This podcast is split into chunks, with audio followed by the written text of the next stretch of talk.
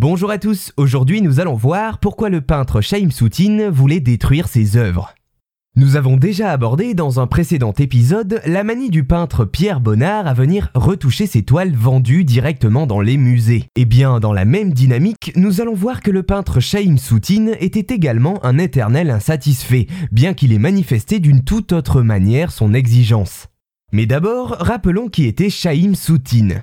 Peintre russe né en 1893, il se sera concentré toute sa carrière sur trois thèmes, le portrait, les paysages et les natures mortes. Artiste en souffrance, il cultive dans ses représentations picturales un expressionnisme brutal. Ses tableaux tourmentés accueillent des couleurs vives, des traits dynamiques et sont faits la plupart du temps à la pâte épaisse. Affilié au courant de l'école de Paris, un mouvement artistique apparu suite au regroupement de peintres internationaux venus dans la capitale pour se faire un nom et créé, Chaim Soutine est pourtant peu à l'aise dans le grand monde. Et c'est pour cela qu'il va prendre pour sujet les petits travailleurs de Paris ainsi que les femmes de chambre ou encore les portiers.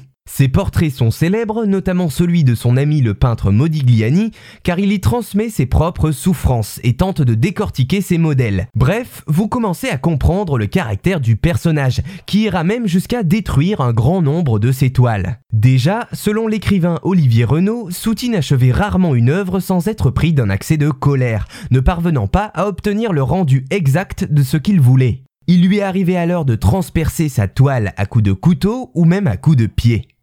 Dans sa chambre transformée en atelier, il découpait, déchirait et pour finir le travail brûlait ses peintures.